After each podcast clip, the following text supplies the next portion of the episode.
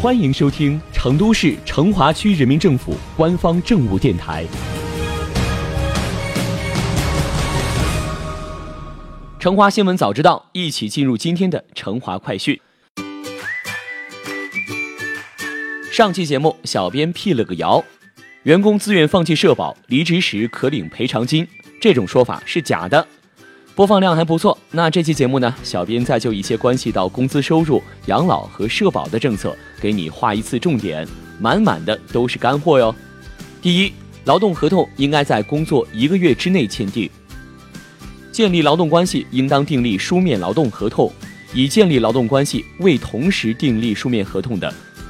应当自用工之日起一个月内订立书面劳动合同。中华人民共和国劳动合同法第八十二条规定。用人单位自用工之日起超过一个月不满一年未与劳动者订立书面劳动合同的，应当向劳动者每月支付两倍的工资。第二，养老保险累计缴满十五年才可领取养老金。养老保险最少要累计交满十五年，到达退休年龄时才能申请按月领取养老金。但需要注意的是，十五年的年限只是职工退休后领取基本养老保险金的前提条件。间断缴费几年，基础养老保险金的计发比例就会少几个百分点，退休后享受的待遇自然也会下降。第三，医疗保险断缴别超过三个月，中断缴纳医疗保险期间不能享受医疗保险待遇。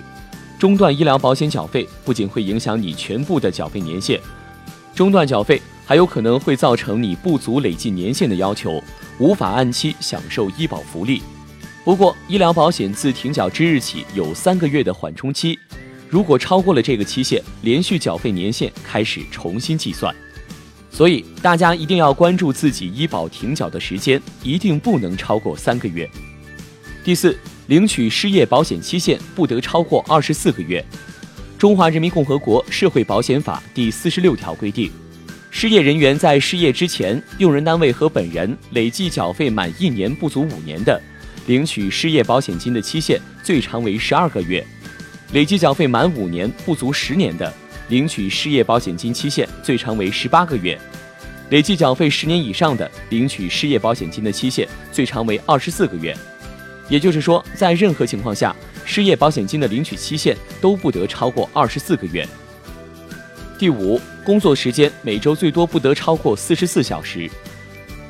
国家实行劳动者每日工作时间不超过八小时，平均每周工作时间不超过四十四小时的工时制度，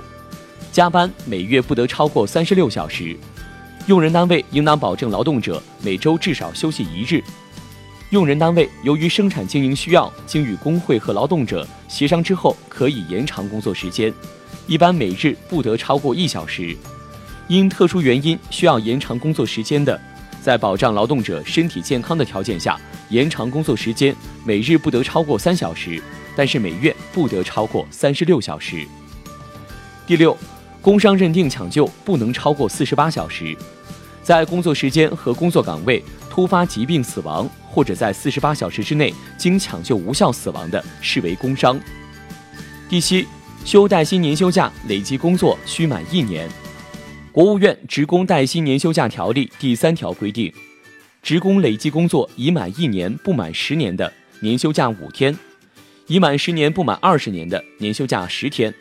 已满二十年的，年休假十五天。职工累计工作满一年以后，就可享受带薪年休假。第八，劳动仲裁要在六十天之内提起诉讼。提出仲裁要求的一方，应当在发生之日六十天之内向劳动争议委员会提起诉讼。中华人民共和国劳动争议调解仲裁法明确规定，劳动争议申请仲裁的时效期限为一年，仲裁时效期间从当事人知道或者应当知道其权利被侵害之日起计算。因此，劳动权益受到侵害的员工应该及时主张权利。好了，这么多干货，大家都听清楚了没？没听清也没关系，小编已经把文稿贴在了这条声音的文本里，大家可以去看看。成华快讯，下期再见。